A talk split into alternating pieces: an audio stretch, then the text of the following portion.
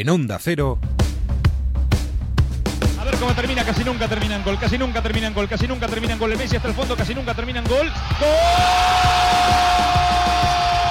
¡Casi nunca termina el gol! Onda Fútbol. Fútbol internacional con Miguel Venegas. Palla all'area di rigore, si gira Cassano, magico movimento, Balotelli, David Villa darting through the middle. He's got it between the two, and he's won the game for Spain.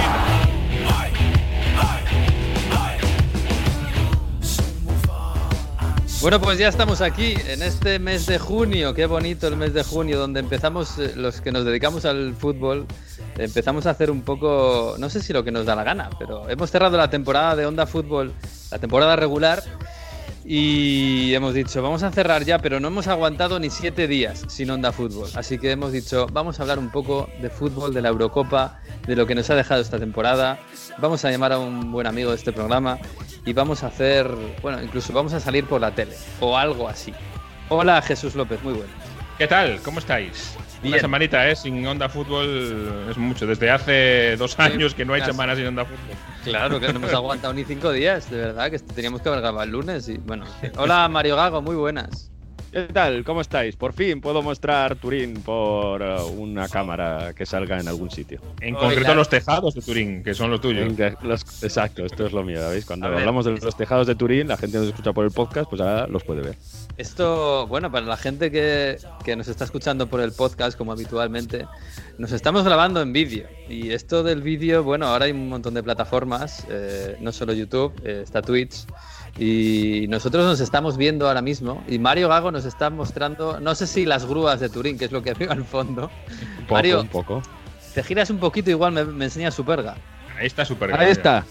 Sí Ah, se ve. Yo creo que se ve, ¿no? Ahí gran basílica de Superga que tiene, bueno, pues eh, connotaciones históricas para también los Saboya, porque las tumbas reales de los Saboya están ahí y fue la basílica que se construyó después de defender a los, eh, al pueblo de, de Turín eh, de los franceses, de la invasión francesa, pero sobre todo famosa porque en 1949 el Grande Torino pereció allí, en, una, en la parte de atrás de la ladera de Superga, no no se estrelló contra la basílica, sino en la, en la parte de abajo, y ahí está la lápida que recuerda a todos los fallecidos del Grande Torino, el, comple- el equipo completo, los eh, periodistas y toda la parte del, del avión, ¿no? Piloto y azafatos que había y, y demás gente en, eh, en, aquel, eh, en aquel avión.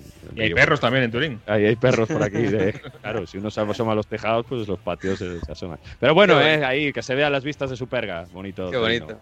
Y la terraza de Mario que, de los Hombre, tres yo aquí abro, abro mi casa al mundo en Twitch.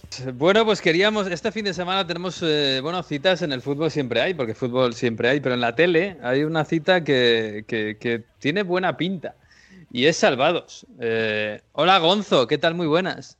¿Qué tal, Miguel? ¿Cómo estás? Pues muy bien, muy bien, con muchas ganas de ver. Yo, eh, bueno, te, te confieso que me hace mucha ilusión saludarte, a nosotros, bueno, a, a Jesús, porque, porque sois gallegos, los dos os conocéis y siempre le encanta saludar a, a los suyos. Compañeros de Eh, chachoneta, se dice ahora. Canta, qué bonito. ¿Qué tal. Jesús? ¿Cómo estás? A mí porque me gusta mucho Salvados. Yo tengo un problema que, claro, los domingos por la tarde trabajo, lógicamente, y lo veo en A3 Player el- los lunes. Así que este lunes, eh, con retraso, cuando ya todo el mundo esté hablando de este episodio, lo veré. Porque ¿de qué va exactamente este contra el fútbol moderno? Odio eterno al fútbol moderno. A ver, ese es el, el título porque la verdad que no, no, no era difícil ponernos a buscar otro cuando esa es la frase que resume el sentir de una gran parte de la afición al fútbol en este país. Y aparte hay un momento de la- del programa en el que a Tebas le- se le tira la de, complete la frase, odio eterno, y él dice, al fútbol moderno. Y decimos, hostia, pues si, si Tebas conoce esta frase, quiere decir que es el título idóneo para, para el programa. Sí es contar un poco, inten- intentar contar o entender hacia dónde ha ido el fútbol en, estos años, en qué punto se sitúa y utilizando la percha de la Superliga. Yo creo que mm, hay, varios momentos a lo largo de la industria del fútbol, por llamarlo así, que en estos últimos años que han sido puntos de inflexión. Y uno de ellos fue esa semana en la que los poderosos sacan su proyecto de Superliga. Y como dice Tebas, a Florentino nunca se le gana un pulso. Puede que se haya retirado un poco ahora, pero está claro que el proyecto de la Superliga, que se lleva hablando de él desde los años 90, Lendoiro ya hablaba de la Superliga en los años 90, quiere decir que eso es algo que tarde o temprano o saldrá adelante como tal o tarde o temprano condicionará las actuales competiciones. Eh, luego intentamos ver si esa es la realidad de la afición al fútbol, la que pretenden los equipos de la Superliga, o si tiene más que ver con la historia que hemos personificado en el Unionistas, el equipo de Salamanca que, surge a raíz de la desaparición de la U de Salamanca y que se autodefinen como otros equipos de, de España, el Ciudad de Murcia o el Ceares, como fútbol popular. Es decir, somos de los socios cada. De los socios también son el Madrid, el Barça, el Bilbao, los Asuna, pero esto es un poco distinto porque aquí son de los mm. socios y votan los socios cada decisión que se toma. Eh, el palco del Unionistas no está lleno de concejales del, Salamanca, de, hecho no hay palco, el presidente se sienta ahí con, todo el personal y hemos intentado contraponer un poco esas dos maneras de gestionar el fútbol. Y para ello también hablamos con Tebas, evidentemente, el patrón del fútbol español, de la liga profesional, y al final hablamos con Borja Iglesias, que hmm. os adelanto que es un auténtico lujazo escuchar a un tipo que no tiene por qué mojarse, que tiene todo, todo resuelto que se mete en un lío, porque ya sabemos que los futbolistas cuando dicen algo que no esperas acaban siendo vilipendiados en las redes, los compañeros en rueda de prensa le metemos caña. Yo ya le dije, tío, esto cuando salga ya no estáis entrenando, no hay ruedas de prensa, y entonces yo creo que eso, eso le ha animado un poco. Estarán en Ibiza todos, no te preocupes, ahí se aíslan y ya... Me dijo que por, España que iba a andar, que me dijo que no, no salía de España.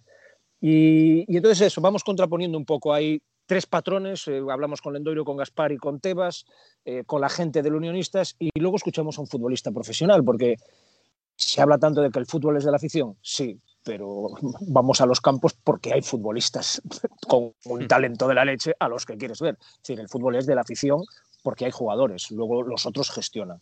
Y luego, pues eso, es intentar ver un poco, escuchándolos a todos, eh, intentar adivinar hacia dónde va a ir esto de la industria del fútbol, porque otro de los puntos importantes es que está perdiendo audiencia, que es lo que importa, está perdiendo afición. Eh, mira, yo estoy estos días en Senegal grabando un reportaje y se me caen las lágrimas viendo en cada esquina o en la playa a niños jugando al fútbol, porque eso en nuestras calles se ha perdido un poco. Y, entonces hay que, yo creo que, los clubes y los dueños están intentando ver cómo orientar el negocio para los próximos años porque ven que se les está yendo la, la chavalada, que al fin y al cabo es la cantera también de, la afición. Uy, eso me interesa, ¿eh? sobre todo en la entrevista con, con, Tebas, a ver qué ideas tiene, porque esto de poner partidos a las 10 de la noche, por ejemplo, o los domingos a la hora de los partidos de los peques, tampoco es muy allá. Eh, oye, pero me falta una pata en todo esto que me estás contando. Y supongo que lo habéis intentado, claro. Florentino Pérez. Sí, claro, sí, sí. No, no, intentamos a Florentino, intentamos a Joan Laporta, pero, pero no, quiero hablar no, no han querido hablar. por, la puerta no me fastidia tanto, me fastidia periodísticamente por, por, Florentino y no porque sea el personaje que inventa la... porque es un personaje muy aludido durante toda la entrevista, durante todo el programa. De Florentino habla Borja, de Florentino habla Tebas, de Florentino habla Gaspar, de Florentino habla eh, Lendoiro, también porque le preguntamos por Florentino, que al fin y al cabo es uno de los promotores de esta Superliga pero no, no, no, ha querido hablar. Eh, yo lo máximo que le he sacado a Florentino es, me tomo un café cuando quieras, Gonzo, y hablamos de lo que sea, pero con cámaras no. Qué típico eso, ¿no? sí, me tomo un café.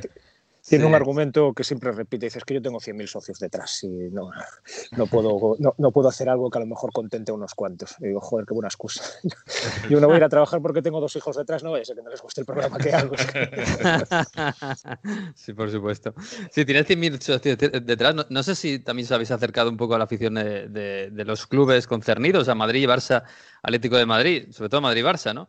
Porque claro, eh, eh, aquí cuando hablamos del tema Superliga y cómo implosionó todo y acabó todo en, bueno, aparentemente una especie de guerra Florentino-UEFA, Florentino-Tebas también. Eh, pero claro, la conclusión que sacábamos es, nos han salvado los ingleses por, por, la afición y el tipo de fútbol, de cultura futbolística que tienen allí. Y no sé si aquí existe eso, porque ha sido a los unionistas de Salamanca, que es un, un, un experimento fantástico que nos encanta pero claro, el fútbol, tú pones la tele hoy en, día, hoy, en día y, Madrid-Barça, Madrid-Barça, Madrid-Barça. ¿Tú crees que los socios de Madrid, de Barça y los aficionados, porque son muchos más, eh, están en esa, no sé si en esa pelea entre fútbol moderno no fútbol moderno? A ver, con afición solo hablamos con los de unionistas, eh, había que, elegir bien lo que hacíamos para poder llenar 55 minutos, hubiésemos hecho un programa de dos horas porque, porque da, el tema da para, para mucho y genera interés. Yo no creo que sea tan distinto un socio del Real Madrid, del Atleti y del Barça que un socio de los unionistas. No creo que la pasión o el amor por sus colores sea tan distinto. Es distinto el que uno está acostumbrado a ganar, de que, bueno, pues como son estas cosas, ¿sabes? Que, cuando tu equipo es grande, pues vas con la cabeza alta mm. y, miras un poco por encima del hombro al abajo. Pero supongo que los de unionistas hacen lo mismo con el otro equipo de Salamanca, que es el de un empresario mexicano que no levanta cabeza. O sea, sí, el salmantino. eso, escuchar al, aficionado de unionistas es escuchar al aficionado base, o sea, al aficionado, ni, ni socio ni no socio. Y, ellos te explican muy bien lo que es el fútbol para la inmensa mayoría de la gente. Porque al final Barça, Madrid y Atlético Madrid son tres equipos de los 42 equipos profesionales que hay en la liga. Es decir, la inmensa mayoría de la afición es más parecida a lo mejor a la de unionistas, que nunca han ganado nada, que cada año es como unas expectativas y luego llegas a un punto que te queda el orgullo, pero nada material porque no se consigue. Y escuchar a la afición de unionistas te reconcilia con, el fútbol, no con ese forofo eh, que muchas veces se quiere caracterizar como el aficionado medio al fútbol, sino como un tipo que durante la semana tiene su vida, pero el fin de semana, hostia, pues, pues el equipo de su ciudad es algo más que ir a sentarte durante dos horas en un sitio y a ver, a ver fútbol. Es, es sentirte parte de algo que realmente quieres. Y la vida que tenemos la mayoría, pues en este país no te permite formar parte de algo que realmente quieres. Y el domingo, el fin de semana, sí que te lo permite. Y escuchas a los aficionados de unionistas y el orgullo de yo soy también presidente de este club, que es una de las frases que se les escuchan, o yo con estos voy a muerte. Eso yo creo que también lo diría un socio del Atlético. Un socio del Atlético ahora ha ganado la liga, pero acordaos antes del Cholo Estaban en segunda y, tenían más socios que nunca. Y si al Madrid o al Barça les pasase lo mismo, yo creo que sería igual, porque, porque al final le quitas el maquillaje o lo que sea y el aficionado es prácticamente un sentimiento que es igual en cualquier parte del mundo. Otra cosa es si seríamos igual de beligerantes que los aficionados ingleses, que creo que han dado un ejemplo de, no de compromiso con sus colores, sino de compromiso con lo que es una competición. Eso es, o, el seguir a un club, yo creo que eso es lo que han demostrado los ingleses, eh, que son, joder, por algo viene de allí este deporte, pero mm, ellos lo que quieren es estar con su equipo en todos lados. Y en todos lados, en aquella isla, es más fácil poder hacerlo que no tener que viajar por Europa, probablemente. Y yo creo que recuerdan mucho de dónde vienen. A mí me flipa de los campos ingleses que siempre hay una estatua, un, algo de recuerdo a momentos históricos eso no se olvida. Y, yo creo que, en España pasa un poco lo mismo, a lo mejor no tan beligerante como ha sido allí, pero mm, si le preguntasen a los socios de Madrid, Barça o Atleti, yo tengo pocas dudas de que ganaría el no a la Superliga. Yo creo que Gonzo das en la clave en el, aspecto de, de, la pertenencia, ¿no? Se habla mucho de por qué los chavales pierden un poco el gusto por el fútbol, y claro, si el fútbol deja de ser eh, el campo de tu ciudad, de tu barrio, al que vas todos los domingos allí y ves un espectáculo tremendo, y pasa a ser algo que está en una pantalla al lado de, las películas y, YouTube, claro, pues entonces esto iguala todo. Lo, lo que marca el fútbol y la distancia es que es eh, algo que te, como tú dices, eh, perteneces a ello y vas allí y al lado de tu casa está el campo y allí vas el, espectáculo. Yo creo que esa es la clave de toda la vida del fútbol y lo que si se quiere perder y convertirlo en algo que simplemente ves a través de una pantalla, muy bien. Entonces estás en igualdad de condiciones con otras muchas cosas que hay en esa pantalla. Sí, por ahí. Yo, tengo el ejemplo de, mi hijo. Mi hijo le preguntas de qué equipo es, un chaval de siete años, y te dice del Manchester City, del Paris Saint Germain, del Bayern de Múnich, y luego me mira a mí y dice, y del Celta de Vigo. ¿Por qué? Porque, porque él ha visto, claro, pues conoce a los jugadores de estos clubes por la pantalla, pero llevarlo al campo, ha ido a campos de fútbol. Pero, tío, es que eso es otro de los temas que tratamos en, en el programa con Tebas. ¿Cuánto le puede costar a un padre de familia, a una madre de familia española, ir con dos hijos y con la pareja al fútbol? Es que en Madrid te los horarios.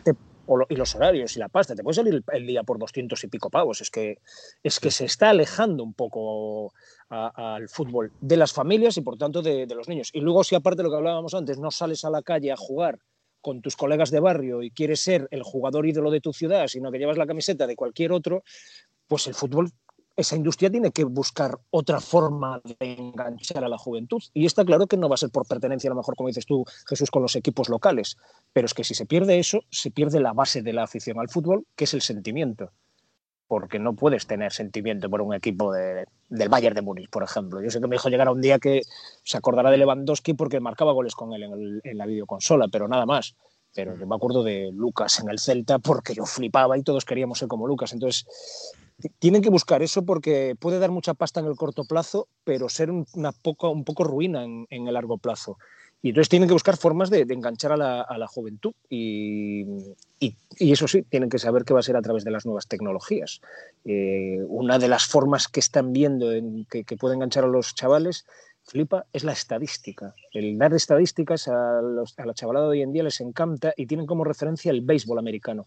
Es el único deporte que no ha perdido audiencia, sino que la ha ganado durante la pandemia y han visto que en gran parte es porque tienen entretenidos a los jóvenes con la cantidad de estadísticas que hay y, y eso les ha enganchado. Es una generación muy distinta a la nuestra por, por efecto de la tecnología. Entonces yo creo que el, que el mundo del fútbol tiene ahí un, tiene un reto importante y complicado, porque, insisto, yo creo que se está perdiendo la base de la afición, que es el sentimiento, y sin sentimiento esto, no sé, se puede convertir en otra cosa. Oye, la NBA sigue funcionando, y aquellos son franquicias que se van de un lado a otro, y yo recuerdo alguna vez que fui a ver un partido de Brooklyn hace cinco años y ya no eran los Nets, eran otra cosa, y, pero se sigue llenando la, la cancha.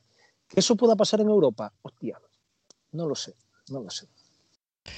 Para mí la clave, y, y, yo creo que Jesús estará de acuerdo también, que en Italia y en Inglaterra, antes de los partidos, hay una forma de agregarse de las personas, de hacer el prepartido, que la sensación es que se ha perdido un poco en España. Y eso seguramente que también en unionistas se valore mucho, ¿no? No es solo ir al partido, ir al estadio y ya está. Es todo lo que engloba ir al partido. Y eso al final hace que los chavales vivan la experiencia completa, no es estar, llegar cinco minutos antes, ver el fútbol y, ya está, ¿no? Y, yo creo que por eso también en España, al final, que se ha perdido esa cultura de hacer todo el día en torno al partido de fútbol, seguramente de viajar por los horarios y por el dinero, pero también ha hecho que mucha más gente vaya a los equipos grandes y que, mm, digamos, que la Superliga no se vea tan mal, porque el estudio que ha salido es que en los países de Europa España es el que sería, entre los aficionados españoles, el, el, que más por mayor porcentaje hay de aceptar la Superliga. Entonces, bueno, es que da que pensar esto. Sí, sí, si el fútbol es ir al bar 10 minutos antes del partido, o en tu casa, 10 minutos antes del partido, sentarte en el sofá y verlo, pues ahí la Superliga es una buena propuesta, porque es entretenimiento, pero lo que dices tú, eh, joder, yo como aficionado al fútbol no recuerdo, o sea, es que probablemente los partidos en los que más disfrutado no han sido embalaídos o han sido embalaídos cuando venían las aficiones rivales. Eh, recuerdo el partido que nos permitió clasificarnos para Champions contra la Real y aquello era una fiesta popular. Y sí. luego había un partido de fútbol. Eh, Exacto. Recuerdo ir a Coruña es. mogollón de veces o a Valladolid. Y eso es una uh -huh. fiesta popular, como pueden ser las fiestas patronales de, de cada sitio. Y parte de ese día es el fútbol. Si eso lo quitas, porque se desaparecería, con, no, no, no, me imagino la afición del Barça de Real Madrid cada 15 días viajando a Manchester, a Múnich, sí. a Turín. Hombre, sería la bendición para las líneas aéreas, pero no lo veo así.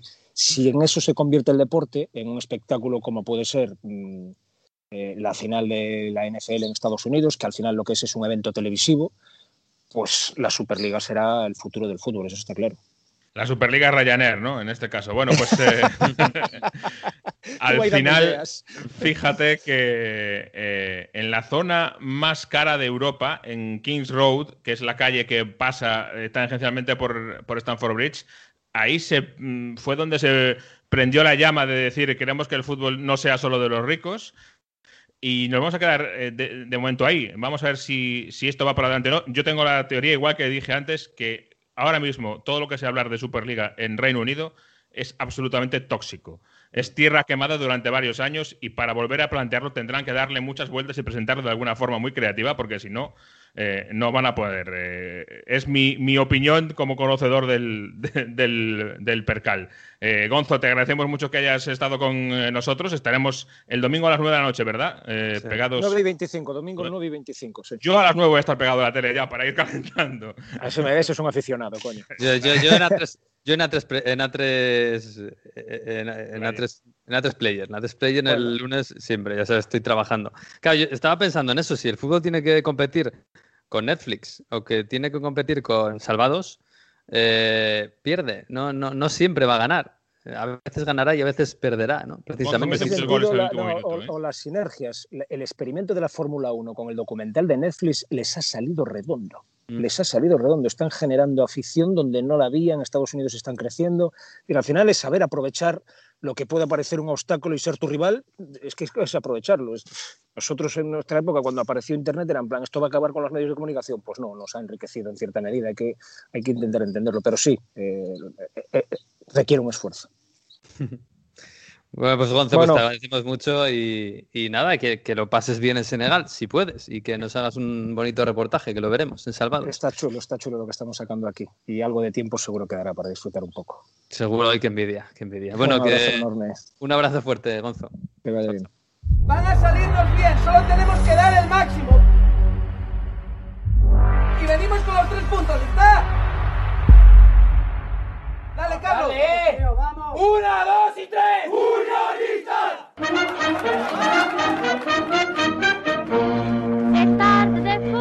El fútbol popular para mí sería la idea de que los socios son los dueños del club. Es el fútbol de la gente, el fútbol que hemos vivido toda la vida, desde pequeños el fútbol de los aficionados.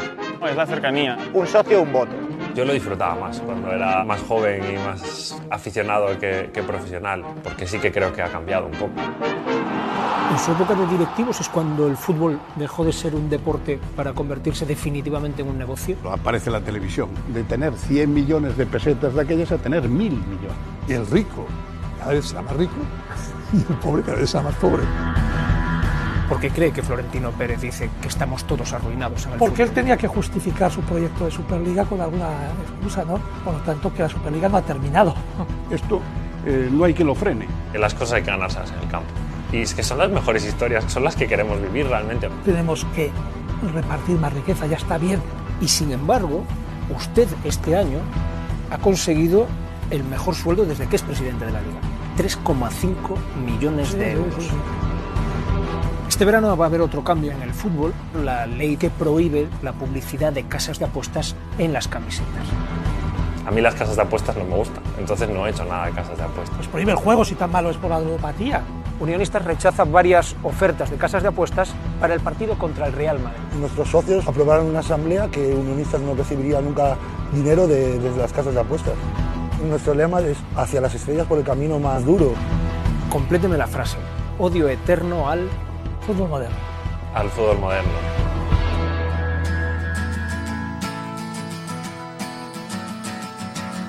Today is gonna be the day that they're gonna throw it back to you.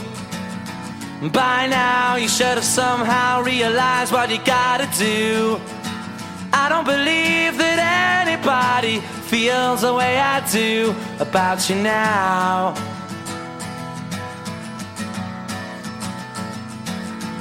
Backbeat, the word is on the street that the fire in your heart is out. I'm sure you've heard it all Bueno, pues sí, chicos, habrá que echarle un ojo a este. Yo ya te digo, lo hago el, el- el lunes porque el domingo toca currar, porque también hay fútbol. De hecho, hay, hay final del Europeo Sub-21 que también es, es bonita. Pero yo imagino que estáis más pendientes de. Bueno, no sé si del calchomercato, no sé si de la Eurocopa que todavía no ha empezado, no sé si, no sé, Jesús de la final de la Champions que todavía se está relamiendo. Os digo una Bueno, cosa, no confiabais en el Chelsea. Yo os lo dije antes de semifinales. Ojo, Una, una apuesta que acierta nos la va a recordar toda la vida. hay que sacar pecho. Es verdad. También es verdad que dijiste que se- el Chelsea quedaba fuera de la Champions y nos ponemos aquí tontos, que se quedaba fuera de, de la cuarta plaza. ¿eh? Bueno, eso, eso, eso que fue- 50-50. se, se cruzó Gareth Bale en mi camino, pero iba bien encaminada, ¿eh? que estaban perdiendo en, en Villa Park. Pero bueno, yo que sé, Bueno, Jesús, la- de, de- de- de la final de Champions, de esos rescoldos, aquí en España se, se ha puesto mucho el foco en Guardiola. Supongo que en, en Inglaterra también, porque he leído la prensa de allí. Bien. No sé si tanto como aquí. No sé si es el único eh, no sé si, si, si, es el único rescoldo que queda de aquella final. No, hombre, obviamente eh, allí tenían dos finalistas, uno lo ha perdido, pero el otro lo ha ganado, con lo cual el, sí. el ganador es el que se lleva la mayor parte de la cobertura y, y, los méritos, y además con una historia como tiene el Chelsea este año tremenda, ¿no? De que se queda, se queda no, le dejan sin entrenador en, en Navidades, en enero, mejor dicho, y, consigue esta remontada. Pero sí se ha hablado mucho de Guardiola. Eh, eh, he visto eh, encuestas y, lo que decía la gente del City al salir del estadio en Porto, estaban todos muy enfadados con, con Pep Guardiola por, por, ese cambio que quiso hacer a última hora. Yo me quedo con un artículo que leí que decía que es que al final es la naturaleza de Guardiola. ¿Sabes eh, la historia del escorpión y, y, el perro, el perro que lleva flotando el escorpión en el río y el escorpión le acaba picando y se hunden los dos. Y dice el escorpión, lo siento, es, es mi naturaleza. Pues hmm. dicen que la naturaleza de Pep es que el día grande tiene que hacer algo distinto y tiene que intentar eh, darle tres vueltas de tuerca más. Y me hizo gracia ese, ese artículo porque viene a decir... Pep es lo que es, le ha dado muchísimo al City y tiene estas cosas y hay que aceptarlo. Y ya está. Y normalmente y... le ha salido bien, esta vez le salió mal. Yo me acuerdo el, el, famoso bueno. 2-6 contra el Madrid, que fue cuando él de repente dice, no, Messi Alves va a jugar de extremo, eh, Messi va a jugar de delantero centro y, y el juego. Hubo un Valle en Real Madrid, me acuerdo que no le salió tampoco demasiado También bien. es verdad, le salió mal. Sí, en sí, Champions, sí, casi una de cal y una de arena, no sé.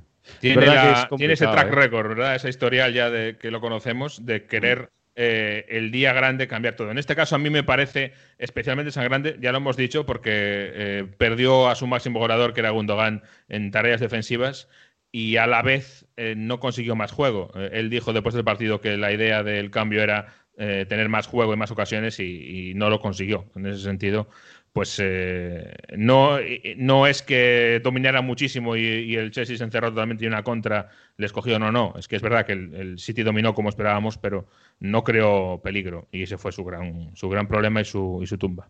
Pues sí. Coronado el Chelsea en este final de temporada, entramos, dejamos mayo al final. Al al otro lado y estamos en junio, chicos. Eurocopa. ¿Estáis muy motivados? Yo, yo, después de esta semana que ya ha habido amistosos y algunos potentes, yo empiezo a motivarme. Con Italia sí. Yo con la selección italiana sí, porque sin tener grandes nombres, sin tener un gran delantero, pero tiene jóvenes que pueden eh, mostrar cosas. Yo, yo creo que cuando hablamos en ese podcast un poco que, que, hicimos el estado de las naciones, ¿no? de los grandes favoritos, es obvio que no está al nivel de las plantillas de Francia, de Inglaterra, vamos a ver Bélgica también. Pero yo creo que yo puedo poner en el mismo escalón a Italia y España por, por el eh, estilo de juego que pueden, que pueden montar y sobre todo con Mancini que tiene las cosas claras. Yo creo que poco a poco se está generando un ambiente de, de, optimismo con una selección italiana que acumula muy buenos resultados, que defensivamente puede ser solvente y que bueno tiene extremos y sobre todo centrocampistas que pueden eh, dominar a sus rivales. Ahora. Vamos a ver el primer partido contra Turquía, porque ahí se van a ver gran cosas. Porque Hombre, Turquía, Turquía tiene impone, pinta. ¿eh? Con, Cuidado que Turquía. Campeón de Francia, Burak Yilmaz, con Yachichi. Le ganaron eh. a Alemania, si no recuerdo mal. Eh, cuidado, ¿eh? Yo, a mí me parece que Italia sí puede estar al nivel de España, pero eso no habla bien de España, precisamente. eh, España, Alemania, Italia, fíjate, los. los eso es el segundo piso, ¿no? Yo creo. El segundo piso sí. son esos tres, posiblemente. Incluso, incluso algo más, si ponemos alguno intermedio, ¿no? No sé si Bélgica está al mismo nivel de Francia. De, claro, es que estamos ahora vamos con Inglaterra, Jesús, que yo tengo muchas ganas de ver a Inglaterra, pero viendo Francia, que vale que no va a jugar un pimiento como siempre, no, no va a jugar atractivo, pero claro, viendo cómo se entiende en el primer día Benzema, Griezmann, Mbappé, es verdad que, que es luego... que Benzema es un fichaje, ¿eh? Benzema Uf, ha sido un fichaje Benzema... de Francia yo no sé si, si vine por lo del aporte o qué, por quitarse un poco de pero anda que no. Tenía claro. Francia eh, fondo de armario, como solemos decir. Y, y, es verdad que en la temporada que ha hecho Benzema, las dos últimas temporadas son muy buenas eh, en el Real Madrid y, y, además es un, no vamos a negarlo, es un departamento, digamos, en el que Francia cojeaba un poco. Es verdad, y, y, y, hay que reconocerlo, que al final Francia gana el Mundial, entre otras cosas, porque tiene un delantero centro que hace un trabajo tremendo que no va a hacer Benzema, un trabajo físico yeah. defensivo que no va a hacer Benzema. O sea que por ahí eh, va a tener que tener cintura de Shams para saber eh, acompasar un poco y acompañar. Yo espero que la tenga, pero lo tiene que demostrar el, el seleccionador francés. ¿eh? Si está igual de cómodo con otro tipo de, de planteamiento que, que, tiene que exponer más y, y arriesgar más y no va a estar más, tan seguro defensivamente. O sea que por ahí tiene que hacer una readaptación, pero bueno, bendito problema para Francia, ¿eh? también Hombre, te digo, porque. ¿Y quién va a parar a Kanté en Francia? Porque como corra, siga corriendo y lo mismo desde la final de Champions, porque es que es increíble. Pero es que Kanté Kanté está más o menos está- fresco, ¿eh? porque siempre está fresco, pero tampoco es que haya jugado toda la temporada 50 partidos, ni mucho menos. O sea, Bueno, que aún encima llega que es increíble. Vamos. Sí, Pero sí, yo tengo la duda de, de si a Francia, eh, que ahora ya le ven todos venir cómo juega, eh, si le van a decir, bueno, ahora lleva tú la iniciativa y ahí se atasca un poquito. eh. Estoy incluso pensando en Portugal, que para mí Portugal tiene un equipo, pues Tan no sé bueno si como de Francia, tan casi, bueno casi. como el de francés, pero vamos, casi, casi. Ayer me preguntaba de la Morena, bueno, viene Portugal con Cristiano y yo decía, bueno, con Cristiano, Cristiano es el... Es lo peor, casi. es el que- no, hombre, lo peor, hombre, tampoco te vengas arriba. Pero es el peor. capitán, es el goleador, es la leyenda, es el coleccionista de balones de oro, pero ahí el que, el que va a echarse el equipo a la espalda es Bruno. Que tiene que ser el líder de la- del equipo sin ninguna duda, como, como es el líder del United habiendo llegado hace eh, un año y medio y, y llegó y se hizo líder dentro del campo y los que saben dicen que también fuera del campo, también en el vestuario se hizo claramente con, con el liderazgo del, del equipo. Obviamente en Portugal Ronaldo es Ronaldo. La última Eurocopa la ganaron casi sin, sin Cristiano Ronaldo porque tuvo muchos problemas físicos, acordaros. Mm, Eh, pero el líder en el campo, yo creo, sobre todo además por la centralidad que ocupa en el juego, va a ser Bruno Fernández. Sí, sí. Oye, ¿Inglaterra qué? Porque a mí Inglaterra yo veo, veo el equipo y me parece que tiene dos pedazos jugadores por puesto, salvo en la portería. Sí. Pero Sí, incluso sin Alexander Arnold, ¿eh? que se lesionado esta semana. Pero, pero es, que, es que me parece una locura tan grande de, de plantilla que la- la- esto ya lo hemos hablado. La única duda que tengo es si Southgate va a hacer de eso un equipo. Sí, eh, yo le veo, eh, como dices, en la portería. Eh, hay quizá alguna duda en el centro de la defensa porque eh, tenemos todos muy clara la pareja Maguire-Stones. Esperamos que Maguire pueda estar sin problemas. Vamos a ver si, si a buen nivel o si le pasa factura esta lesión que ha tenido a última hora de la, de la temporada. Por ahí creo que puede venir un poquito el, el problema. En el centro del campo, en la zona defensiva, también está, llega después de lesión larga Jordan- Jordan Henderson. O sea que yo creo que por ahí es por donde le veo un poquito eh, flojear por distintas circunstancias. Vamos a ver qué tal está Calvin Phillips, eh, que no tiene experiencia en este tipo de, de citas, pero es un jugador que se ha ganado su presencia perfectamente con, con esta temporada en, en Premier League.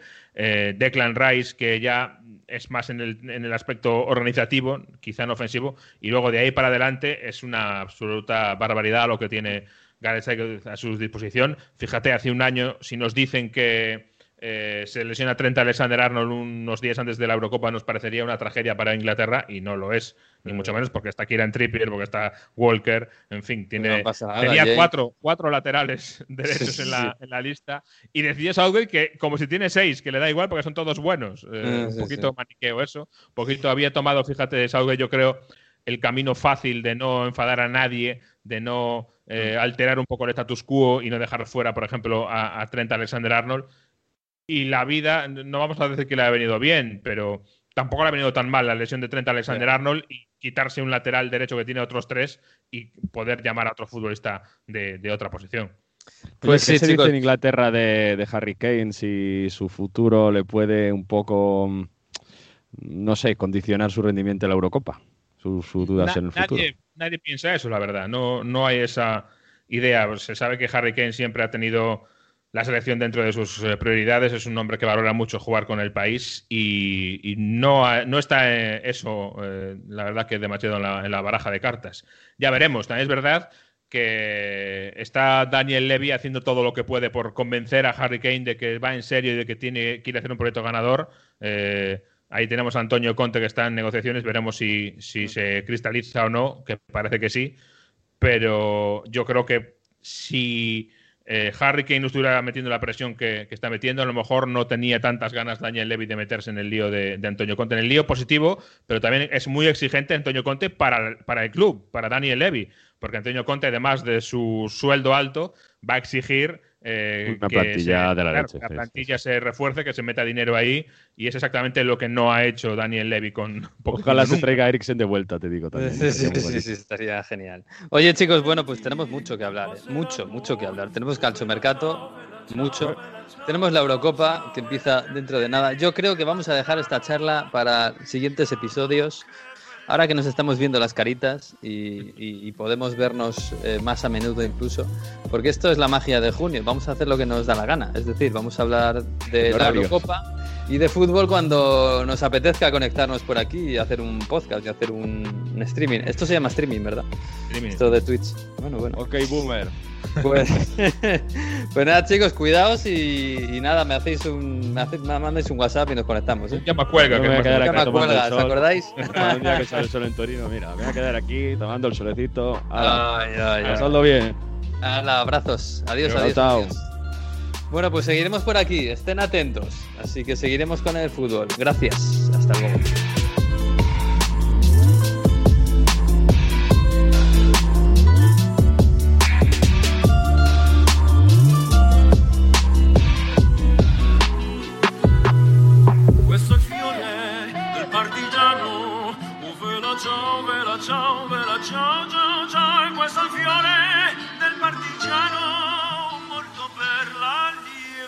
看。